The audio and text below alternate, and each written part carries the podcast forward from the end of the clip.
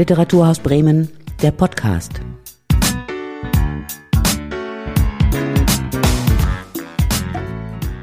Heute mit Sophie Mahakamangavi und Berit Glanz. Berit Glanz ist momentan mit ihrem Projekt Nature Writing, Machine Writing Netzresidenzstipendiatin des Bremer Literaturhauses. Bei der Netzresidenz geht es darum, dass literarische Projekte umgesetzt werden können, die den Zusammenhang des Digitalen und der Literatur erforschen. Hallo. Berit. Wir hätten uns gerne persönlich getroffen, Berit Glanz und ich. Stattdessen sitzen wir abseits unserer Kinder und unterhalten uns übers Telefon. Also, Berit, ich sitze jetzt gerade hier zu Hause. Ich musste von meinem Sohn fliehen, weil der mir sonst die ganze Zeit reingequakt hätte. Wie ist die Situation bei dir? Ich sitze jetzt bei meinen Eltern. Also ich sitze tatsächlich in meiner Wohnung, in meinem Wohnzimmer und wir haben so sehr dicke Massivholztüren. Das bedeutet, wenn die zu sind, dann hört man tatsächlich auch nicht so viel. Aber bei der Tür, die ich jetzt habe, ist auch so ein bisschen Glas da drin. Und manchmal sehe ich dann so Kinder da draußen langlaufen und grinsen oder so. Und dann darf ich mich immer nicht ablenken lassen. Aber ich möchte eigentlich gerne beginnen, über deinen Roman Pixeltänzer zu reden. Der ist ja 2019 bei Schöffling erschienen und du warst unter anderem Finalistin beim Aspekte Literaturpreis 2019 und du hast den Friedrich-Hebbel-Preis damit 2020 gewonnen. Dein Roman heißt ja Pixeltänzer und für mich prallen da so ein bisschen zwei Welten aufeinander. Da geht's um das Technische und um das Kreative. Kannst du nochmal beschreiben, worum es für dich geht in dem Buch? Also für mich geht es natürlich auch um das Technische, ne? weil es gibt halt zwei Erzählebenen und die eine spielt in einem Startup in Berlin in der Gegenwart und es gibt eine andere Ebene, die spielt in der Vergangenheit, nämlich in den 20er Jahren, sogar teilweise ein bisschen früher und handelt da von so einer expressionistischen Tänzerin, die es tatsächlich gegeben hat. Was hat dich denn an der Idee interessiert? Also diese typische junge Frau der Millennial-Generation, das ist Beta, die Protagonistin in Pixeltänzer und dann die Künstlerin des frühen 20. Jahrhunderts, Lavinia Schulz, so in einem Roman zusammenzubringen? Also tatsächlich war das ganz ähm, interessant. Ich war ja mit diesem Roman auch in so einer Schreibwerkstatt und dann haben den ja auch, also es haben dann ja viele Leute den auch irgendwie gelesen in der Zeit, weiß, wo man einen Verlag sucht und so.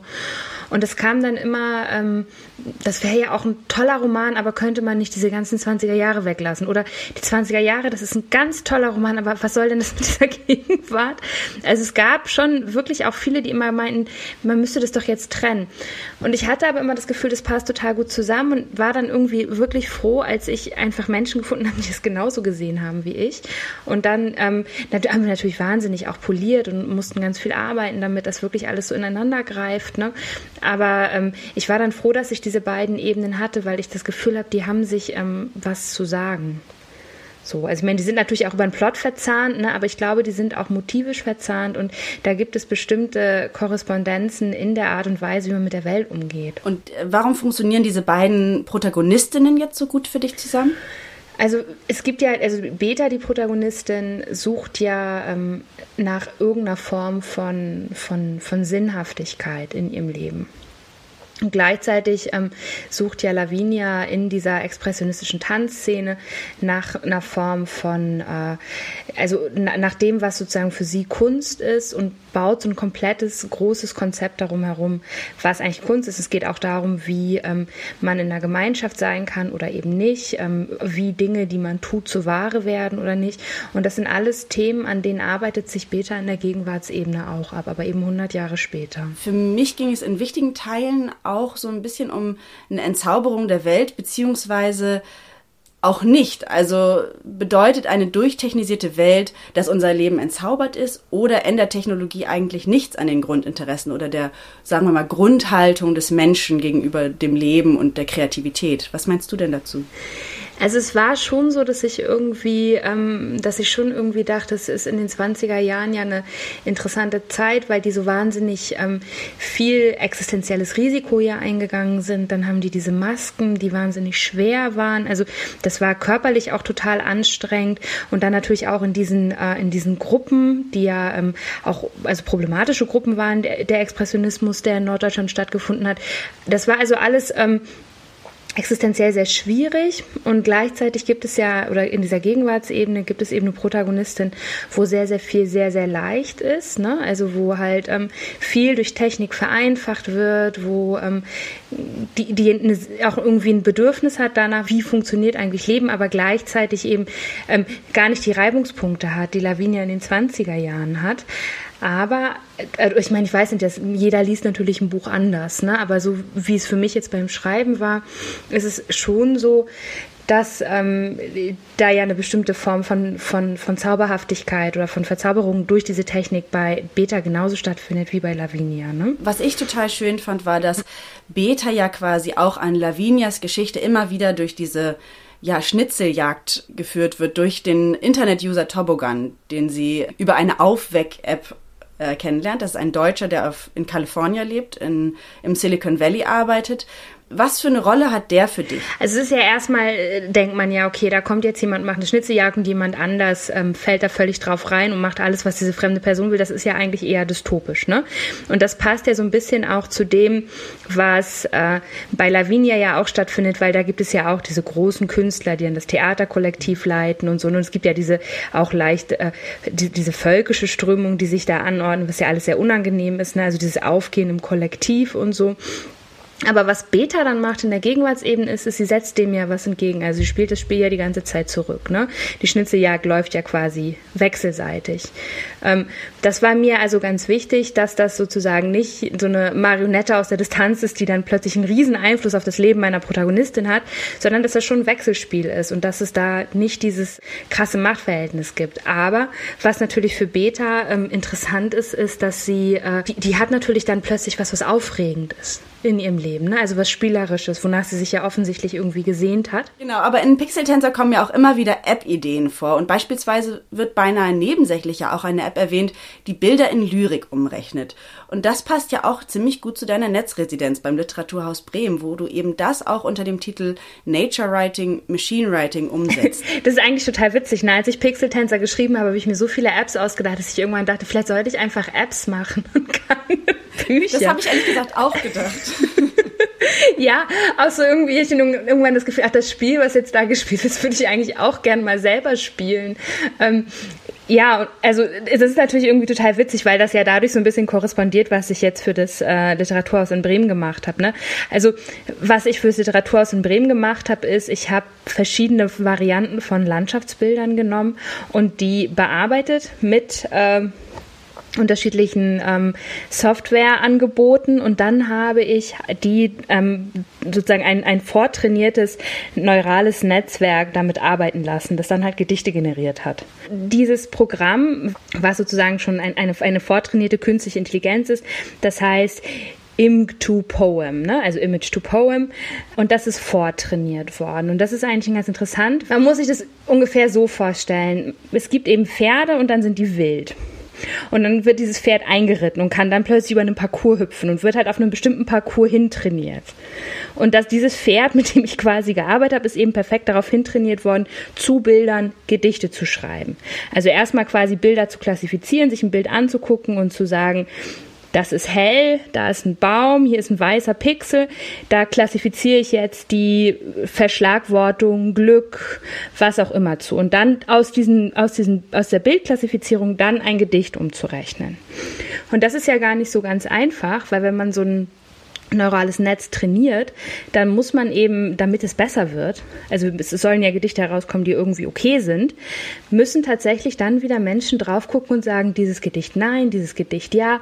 Und das haben die eben gemacht über eine Plattform, die nennt sich Amazon Turks wo halt viele Leute für sehr wenig Geld dann äh, klicken und sagen, das ist ein gutes Gedicht, das ist ein schlechtes Gedicht. Und dann haben die ihre Amazon Turks, also die ganzen Menschen, die diese Gedichte evaluiert haben, eben auch noch eingeteilt in Profis, also Leute, die schon mal was mit Literatur gemacht haben und nicht Profis. Und so wurde dann eben dieses, äh, dieses Netzwerk, also dieses vortrainierte Netzwerk immer besser und konnte dann eben oder kann jetzt eben zu Bildern Gedichte generieren. Also es ist quasi ein Pferd, das äh, Gedichte hüpfen kann, aber es kann keine Dokus springen. Genau, also kann, dieses Pferd ist sozusagen perfekt, um über Hindernisse zu springen, die Gedichte sind. Aber dieses Pferd könnte nicht äh, über Hindernisse springen, die Romane sind, weil dieses Pferd kann Gedichte. Also das ist sozusagen genau darauf hingearbeitet. Und das Trainieren dieser Netzwerke braucht halt irrsinnige Rechenkapazitäten und dauert auch lange und eben, ne, also da sind ja vier Ressourcen, die da reingehen. Allein das ganze Bezahlen von den Menschen, die dann eben sagen, gut, schlecht, gut, schlecht. Ähm, das bedeutet, dafür hätte ich als Privatperson nie die Ressourcen gehabt. Und das ist auch ziemlich schwierig, ähm, das sich sozusagen genau zu planen. Aber es gibt eben sozusagen, ich, ich konnte halt sagen, ich nehme jetzt dieses vortrainierte Pferd und lasse es genau über die Bilder hüpfen, von denen ich glaube, dass sie eine wertvolle Aussage darüber zulassen, wie wir über Natur nachdenken. Und man kann das, was du jetzt während der Netzresidenz äh, für das Literaturhaus quasi erarbeitet hast, ja auch konkret online nachverfolgen. Ne? Eigentlich wollte ich dir ja ein Bild schicken. Das hat jetzt leider nicht geklappt, weil eben die Rechenkapazität viel zu hoch ist und das zu lange gedauert hätte. Aber vielleicht können wir mal über ein anderes Bild reden. Was gibt's denn da noch so zu sehen? Genau, ich habe bei den Eisschollenbildern tatsächlich so ein bisschen äh, verschiedene Experimente gemacht. Also bei dem einen ähm, ist es vor allem so, dass ich das Bild bearbeite, also dem Bild immer mehr farbige Partikel hinzufüge, um zu schauen, ab wann verändert sich eigentlich das dazu geschriebene Gedicht. Ne, also ab wann erkennt dieses Netzwerk das als ein wirklich anderes Bild und schreibt ein anderes Gedicht. Da braucht es dann tatsächlich eine ganze Reihe von Pixeln für, bevor da wirklich was passiert. Ähm, und ich habe das dann, bei einem habe ich es auch probiert mit, mit so Gletscherbildern, wo ähm, einfach ein rotes Viereck auftaucht und das wird immer größer. Und da ist ganz interessant, dass das das äh, Netzwerk überhaupt nicht, also die künstliche Intelligenz überhaupt nicht zu stören scheint. Die generiert munter weiter immer das gleiche Gedicht. Es ist ihr also völlig egal, ob da ein rotes Viereck drauf ist oder nicht. Woran kann das liegen? Ich vermute, dass die bei der Bildklassifizierung auf bestimmte Ecken im Bild greift und bestimmte Farbwerte sich anschaut. Ähm, und dass es ihr dann sozusagen die, diese Ecke für sie egal ist. Aber um das sozusagen komplett rauszufinden, müsste man jetzt natürlich dann das Viereck über das gesamte Bild wandern lassen, sozusagen Pixel für Pixel für Pixel und schauen, ob irgendwann was passiert und eventuell muss es noch größer sein, damit was passiert. Und ähm, bei, dem, bei dem letzten Versuch, den ich gemacht habe, das fand ich ganz interessant, ist, dass tatsächlich die künstliche Intelligenz, der, der Gedichtunterschied ist größer wenn ich das Dateiformat ändere, also wenn ich entweder sage, es ist eine PNG-Datei oder eine JPEG-Datei, dann ist der Gedichtunterschied größer, als wenn ich eben dieses riesige rote Viereck da reinbaue. Während ja für uns Menschen die Natur sich drastisch verändert, wenn da plötzlich ein rotes Viereck drin ist, ist sozusagen bei Bildern, die für uns in der Wahrnehmung komplett, komplett gleich sind, für die Maschine ein komplett viel, viel größerer Unterschied. Und das fand ich irgendwie ganz interessant. Also schreiben Maschinen auch einfach andere Gedichte als Menschen und sie sehen auch anders als Menschen. Ist das richtig?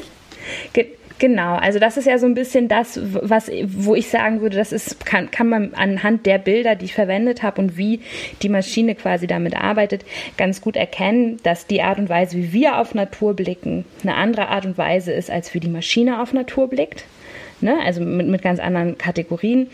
Und ähm, dass, dass das aber, dass ich, dass das natürlich irgendwie bereichernd sein kann. Ne? Deswegen habe ich bei einigen Versuchen auch Teile, wo schon literarische Texte zu einer bestimmten Landschaft sind und dann kann man gucken, wie verhält sich die Maschine dazu. Dann habe ich Bilder gemacht, wo ich einfach Menschen entfernt habe aus der Landschaft und das sozusagen, da gibt es eben auch ähm, künstliche Intelligenzen, die darauf trainiert sind. Also da ist das Pferd eben nicht darauf trainiert, ein Gedicht zu machen, sondern da ist das Pferd darauf trainiert, eben ein Bild auszufüllen. Also ich schneide aus dem Bild was raus und es rechnet dann quasi aus, was ist ein wahrscheinlicher Ersatz dafür. Und mit dieser, mit dieser Software kann man natürlich hervorragend Menschen aus Landschaftsgemälden rausbauen, ne? weil das dann immer voll ausgerechnet wird. Und da habe ich dann zum Beispiel ja den, die Landschaft also ohne Icarus gemacht, also das Bild von Peter Bruegel. Ähm, da habe ich ähm, den Icarus einfach mal rausgemacht und alle Menschen und dann geschaut, wie verändern sich eigentlich die Gedichte. Und kannst du mir noch mal ein bisschen was über den Titel deines Projekts erzählen? Also Nature Writing und Machine Writing. Also Nature Writing ist ja auch richtig eine literarische Gattung. Kannst du mir da ein bisschen was zu erzählen? Also Nature Writing ist ja auch ziemlich im Trend. Ne? Ähm, das ist halt eben das Schreiben von Menschen über Natur, also das wirkliche Nachdenken und Naturerleben von Menschen. Das sind oft, also Nature Writing ist ähm, tatsächlich teilweise ganz schön gegendert auch noch. Ne? Es gibt mehr männliche Nature Writer als weibliche. Das ändert sich aber auch. Und es gibt, aber es ist also es ist sozusagen der Mensch, der sich der Natur aussetzt. Und das ist eben oft ein äh, ein Erzählen von Natur als Erfahrung, als Beobachtung von Vogelschwärmen und so weiter. Also das literarische Bearbeiten von Natur eben. Was im Nature Writing, was für mich interessant ist, eher wenig vorkommt, ist, dass wir ja mit äh, ganz viel Technik uns in die Natur begeben. Also wir gehen ja nicht mehr in den Wald und sind den Elementen elementar ausgesetzt und kämpfen mit dem Regen und dem nassen Moos oder was auch immer, sondern wir gehen in den Wald und dann machen wir Bilder und stellen die auf Instagram ein oder so. Also unser, unser Naturerlebnis ist ja mittlerweile einfach ganz, ganz klar, also technisiert oder wir arbeiten die ganze Zeit mit Technik in der Erfahrung von Natur. Das kommt aber im Nature Writing eher wenig vor. Es ist auch für das Genre ganz typisch, dass man eben, ne, also da wird dann nicht die ganze Zeit geschildert, ja, und dann habe ich irgendwie die Graugans, dann habe ich das Instagram mit dem und dem Filter bearbeitet und meine Follower hatten, haben mir irgendwie 740 Likes dafür gegeben oder so. Das findet da nicht drin statt.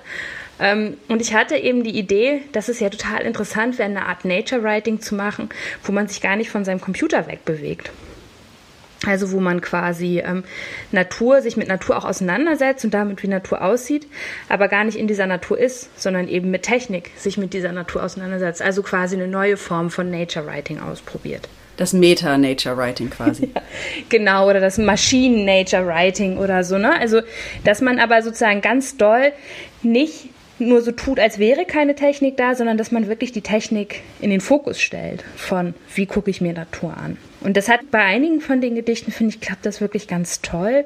Andere sind, finde ich, dann nicht so schön. Manche finde ich wirklich ganz großartig. Hast du ein Lieblingsgedicht?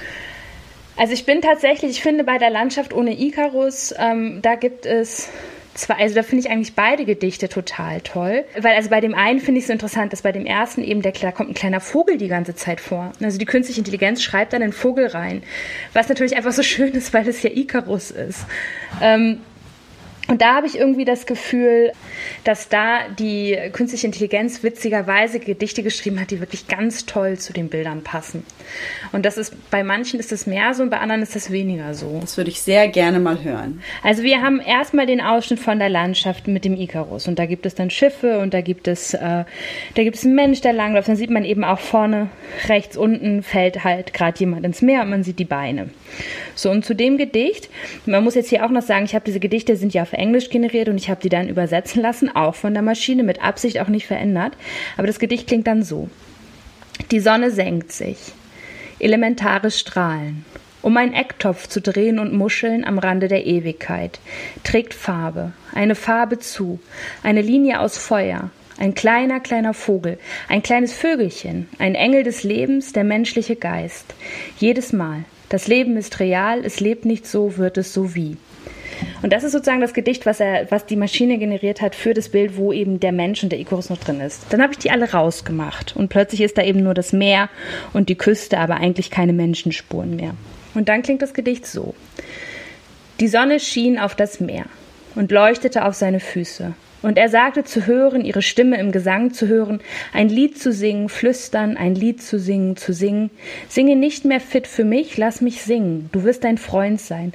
Lass nicht fliegen gehen, lass uns sein, in Trance, sing mich auf.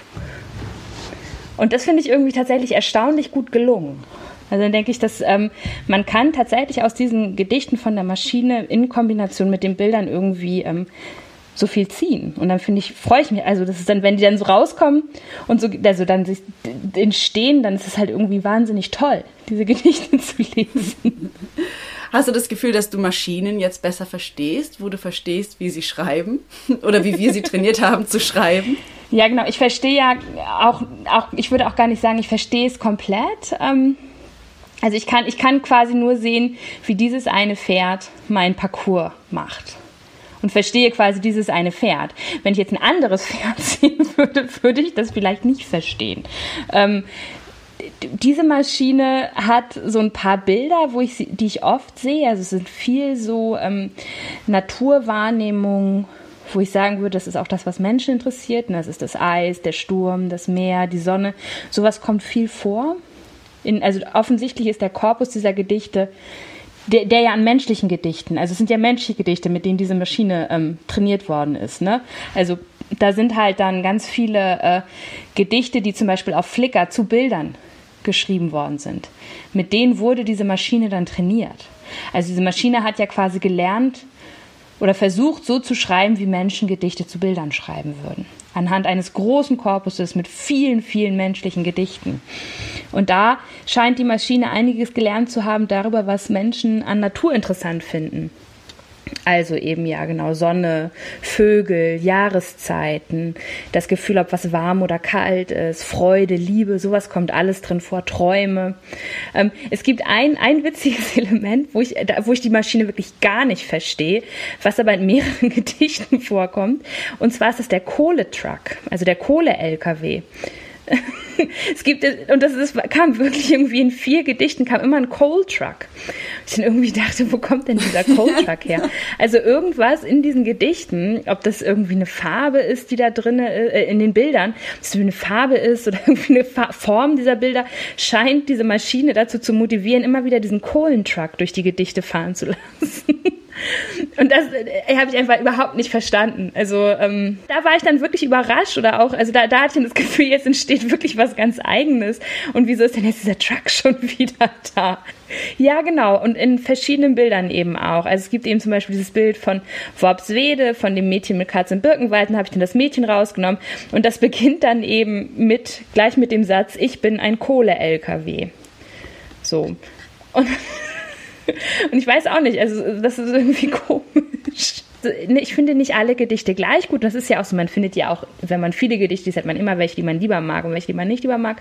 Aber einige finde ich richtig schön. Also so, dass ich sagen würde, es ist einfach ein sehr schönes Gedicht. Also du schreibst ja auch nicht nur selber und du lässt auch nicht nur Maschinen schreiben. Ich glaube, wenn ich dich richtig verstanden habe, dann ist eines deiner Herzensprojekte der Blog 54 Books. Und das ist quasi das selbsternannte Feuilleton im Internet. Und du bist Teil des LektorInnen-Teams.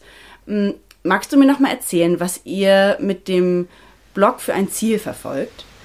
Also wir, diesen, diesen Blog gibt's schon ganz lange, ne? also schon viele Jahre. Und als erstes war das der Privatblog von einem aus unserem Team und der nennt sich Timmann Winterling.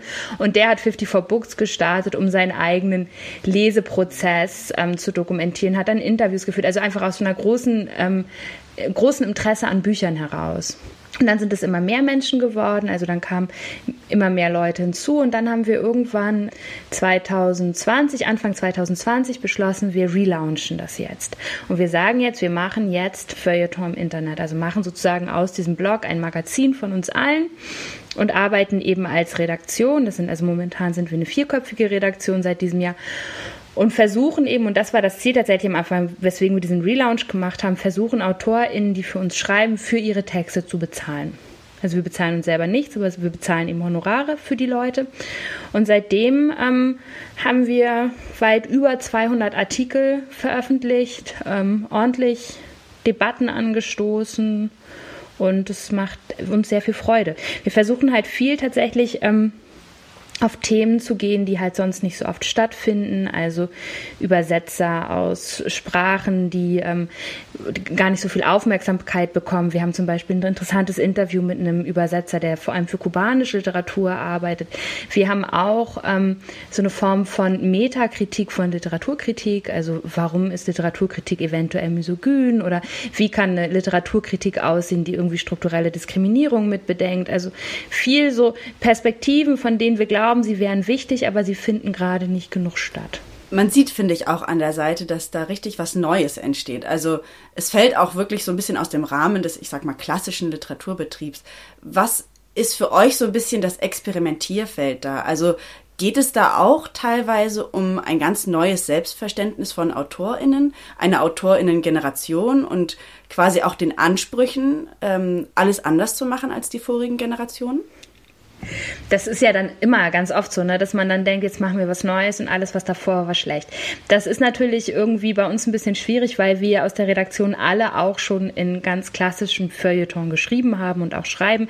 Also sozusagen so doll kann das Abgrenzungsbedürfnis nicht sein, weil wir arbeiten ja sozusagen auch in den klassischen Medien alle. Ähm, aber was wir natürlich versuchen, und das ist tatsächlich ein Ziel, wir versuchen A, ganz doll neue Stimmen zu finden und wirklich auch Leuten die Chance zu geben, eben das erste Mal was zu veröffentlichen. Und das ist, viele von den AutorInnen haben zum Beispiel vorher noch nie Geld für ihre Texte bekommen. Das ist also für uns auch so ein ganz wertschätzendes Element, dass wir sagen können, hey, wir zahlen euch was dafür, weil das, was ihr macht, ist toll und es ist uns was wert, dass wir was dafür zahlen, diese geistige Arbeit, die ihr da leistet. Also es geht sozusagen darum, neue Stimmen auch zu bestärken, ranzuholen.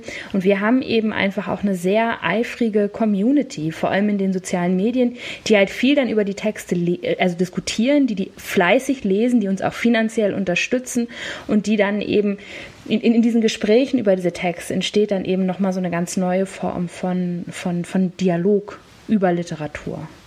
Also es geht schon viel auch darum, dass quasi innerhalb dieser äh, Gemeinschaft quasi miteinander diskutiert wird über diese Texte und das funktioniert ganz toll.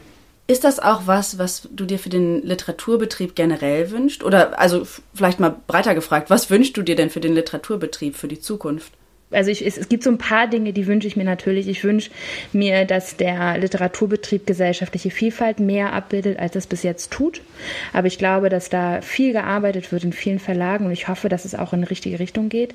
Ich wünsche mir, dass diese Vielfalt auch in Literaturkritik abgebildet wird. Das ist momentan eher noch nicht so. Da, da, das, glaube ich, wäre toll. Das würde auch dem Betrieb gut tun. Und was ich mir vor allem wünsche, ist auch, dass Literaturkritik oder Gespräche über Literatur aus den etablierten Formaten rausgehen und dann eben tatsächlich auch ins Internet gehen. Also stattfinden in den sozialen Medien, sich nicht davor scheuen, auf Twitter zu sprechen über Texte. Also eben so nicht mehr, nicht mehr nur an den klassischen und etablierten Orten stattfinden. Da sollen sie auch weiterhin stattfinden. Darum geht es mir nicht. Aber es geht mir darum zu gucken, wo sind eigentlich Leute und wie kann ich mit denen über Literatur sprechen. Und ich glaube, das funktioniert hervorragend. Man muss sich da bloß drauf einlassen. Also bietet das Digitale wirklich viele Chancen auch für den Literaturbetrieb, wenn ich dich richtig verstehe. Und für die Literatur an sich wahrscheinlich auch. Also was wir sehen, und das ist ja ganz interessant, man kriegt ja, wenn man so eine, wenn man so eine Website hat, dann kriegt man ja so Metrics, ne? Also so man kriegt ähm, Daten über heute hast du 35.000 Klicks bekommen oder so. Was in diesen Daten auch drin ist, und das ist tatsächlich ein ganz interessanter Überblick, den man da kriegt, ist, man kann ähm, sich über das Alter der Leute informieren. Ne, nicht jeder gibt sein Alter preis, aber man kann ja statistisch ab einer bestimmten Menge von Menschen, die das preisgeben, das eben hochrechnen. So. Und wir können sehen bei unserer Seite, dass eben über 50 Prozent unserer UserInnen sind unter 35. Und davon ist nochmal ein gravierender Teil unter 25. Also eigentlich die Zielgruppe, wo immer alle sagen, die lesen keine Bücher mehr und interessieren sich nicht für Literatur. Und es scheint ja nicht so zu sein. Weil ich meine, die kommen ja offensichtlich und lesen die Texte und verbringen viel Zeit auf der Seite. Also ähm, es gibt offensichtlich das Bedürfnis nach Literatur bei ganz jungen Leuten. Und das entspricht ja nicht den Klischees, die quasi der Betrieb hat, ne, über die alt, immer älter werdenden LeserInnen und so weiter. Und da finde ich es einfach ganz interessant, dass es tatsächlich funktioniert, dieses Gespräch, wenn man dieses Gespräch eben sucht im Internet, wo eben viele sind, oder eigentlich ja, wo alle sind jetzt. Und in der Pandemie ja noch mal mehr. Wie wir auch wir uns jetzt quasi übers Internet äh, kennengelernt haben und telefoniert haben. Vielen Dank, Berit Glanz.